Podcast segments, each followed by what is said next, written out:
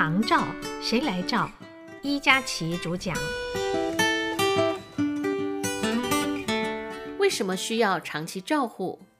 我们这样说：当我们生活可以自理、独立生活的时候，我们不需要他人协助，那么就不会与长期照护发生关系。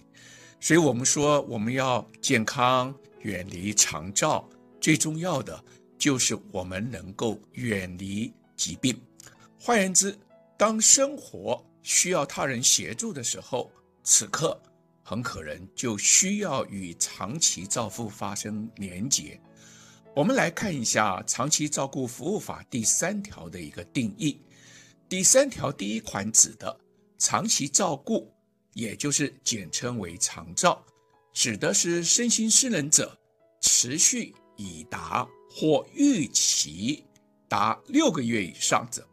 依其个人或其照顾者的需要，所提供的生活支持、协助、社会参与、照顾及相关的依附服务，所以我们就要来看一下，什么情况下身心失能者会出现持续已达或预期达六个月以上，也就是当发生不可逆的生理上疾病。或现象，什么叫做不可逆呢？也就是无法经由目前的医疗科技，让生理上的缺陷恢复到原本的正常的健康情形。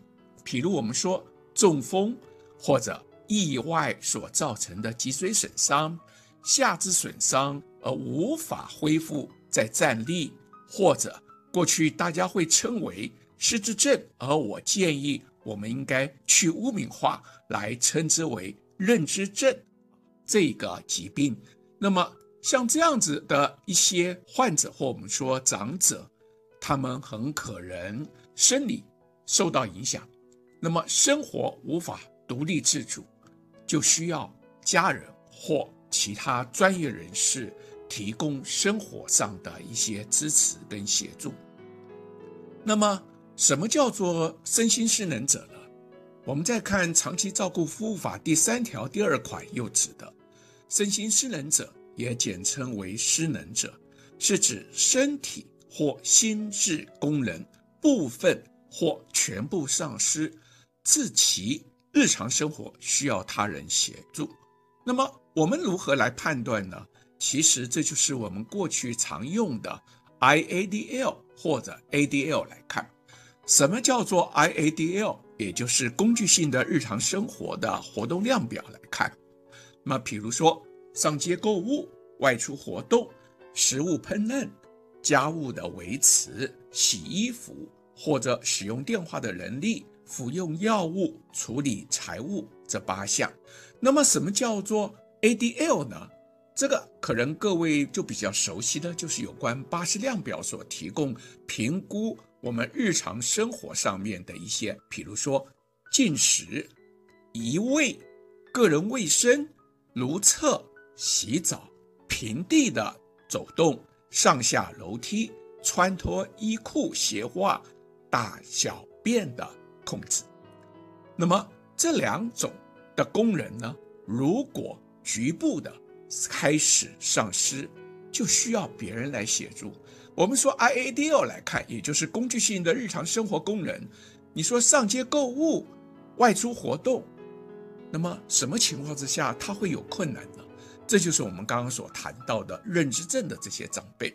而认知症的这些长辈呢，他失去了短期记忆，也失去了某种程度的方向感、现实导向、决策能力、辨识能力等等。我为什么说是某种程度？原因是认知症的长辈，他必须要由医疗来做鉴别诊断，而脑部的神经负责我们身体的功能非常的多。那么，看他受损的是哪些部分，然后受损的程度有所不同的，就会影响到他原本具备的能力。比如说，我们说 hippocampus 海马回受损了。那么他的短期记忆就会出现了一些状况，刚刚说过的话，刚刚做过的事就受到影响。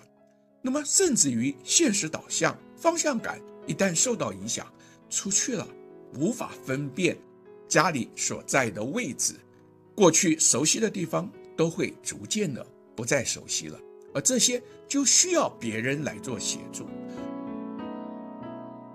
为什么需要长期照护？而为什么我要称之为长期照护，而不称之为长期照顾？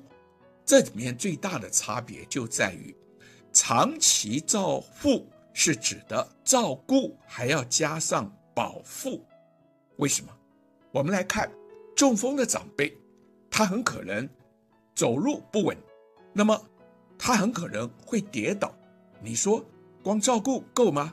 他可能还需要保护他，我们甚至于居家的环境要提供一些无障碍的空间，还有扶手等等，所以我才会说，我们应该要做的是长期照护，不是只有照顾而已。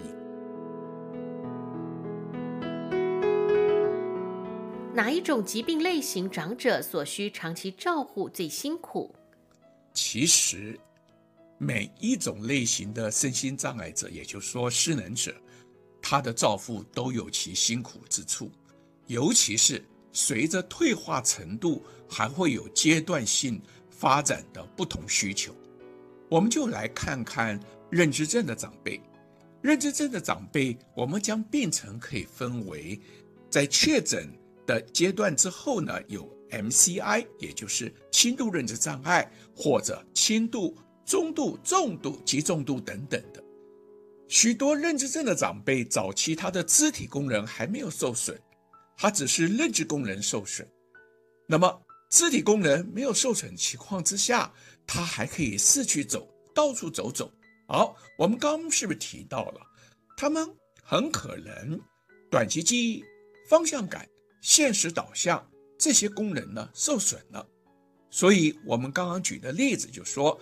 他们一出门找不到回家的路，甚至于即使他们坐在家里，也可能告诉家人：“这里不是我的家，我要回家。”甚至于三更半夜的时候，穿好衣服要出门上班的，因为他没有办法辨别人、地、事、物，那就是所谓的现实导向。好，那么虽然他已经退休了多年。因为他不记得现在的时间、现在的地点以及家人跟事情，所以他不记得他已经退休了。现实导向的受损让他觉得他还是在上班，让他觉得时间到了，他要为着家庭的经济收入，他要赶去上班，这是他的责任感啊。所以我们就会知道长辈。先受到这个工人的影响，他无法辨别现在的人地事物，会造成三更半夜穿好衣服，拿着公事包说要出门上班。我们必须要去理解，必须要能够知道这是怎么一回事，而不能够就怪他们。因为当我们工人受损的时候，我们也一样的。所以我们刚刚才提到说。这是初期，这是早期的一个阶段。如果到了晚期，那您知道，他认知功能不断的退化，那么肢体的功能也会退化。那么到了晚期，他很可能他就会用 walker，也就是助行器，甚至于坐轮椅或者卧床。那么还有就是尿失禁，这个时刻家人要学习的。则是有关穿脱纸尿布，还要准备床上的尿布垫。我们还要帮助长辈呢维系的身体的清洁与干爽，避免湿疹、尿布疹。我们还要学习正确的翻身摆位，一方面避免长辈因长期的卧床或坐轮椅产生了压伤。所谓压伤。就是我们过去所称之为的压疮或者是褥疮这种旧的名称。好的，在这个阶段，事实上许多的中风的患者或者脊椎损伤的患者，也都会面临类似照护上的需要。所以我刚刚举这样的一个例子，告诉我们，也就是每一种身心障碍者的照护，对家人来讲都是十分辛苦的，因为我们的家人都不是医护里的专业人员，我们都必须要去学习。我们无法说哦，今天有了专业人员，或今天我们找了外籍看护，请他们来协助，我们就不需要懂了，我们就不需要理了。各位要去试想，今天请了专业人员，他是没有办法二十四小时来照护，那他离开之后晚上怎么办？同样的，外籍看护他也需要休息，所以。家属对这些专业的知识也必须要熟悉了解，甚至于还能够教导这些外籍看护正确的方式如何来做。所以我说，每一个不同类型的身心障碍者对家属来讲都是极大的挑战。因此，长期照护，我们说家属。要有很多的照护上的、疾病上的知识跟技能来学习，也需要政府的长照政策来协助。我刚刚提到了，我们不可能全部交由政府，家人就不管。这也就是今天我们学习的主要目的。如果是长期照护，是否一开始所学的知识技能即可帮助全程的照护？其实刚刚我都已经提到了，也就是说，随着身心障碍者的家人退化程度的不同，它是有阶段性的照护上的不同需求。所以我常说，care plan 也就是照护计划，必须随着这个被照顾者，也就是这个家人。他心理、生理不同阶段的状况，我们要给予一套适合他的照护计划。因此，我们除了在照护知识跟技能要学习在不同阶段的内容之外，其实我们也必须在这个时刻来学习所谓的跨领域的照护的知识。什么叫跨领域的？也就是。不是只有医学或护理就够了，还包括老人心理学、老人社会学、沟通技巧、职能治疗、物理治疗、口腔保健、营养学、医疗家庭治疗等等。为什么提到医疗家庭治疗呢？我们常常面临到一些状况，我想许多的家庭照顾者都会理解。一旦家庭里面有一位长者需要照护，家庭难免会面对了一些不同的意见，甚至于产生冲突。应该由谁来照护？谁不要上班留在家里？甚至于如何照护？还有会发生有关经济上的负担、经济上的开支，应该由谁来负担？会产生家庭内部的一些纠葛，那么这个问题就会影响到照护的品质，还有这些长者随着生理退化，他也会影响到心理，会造成他们害怕或者退缩，甚至于脾气的暴躁不安。我们也要学习的就是有关老人的心理。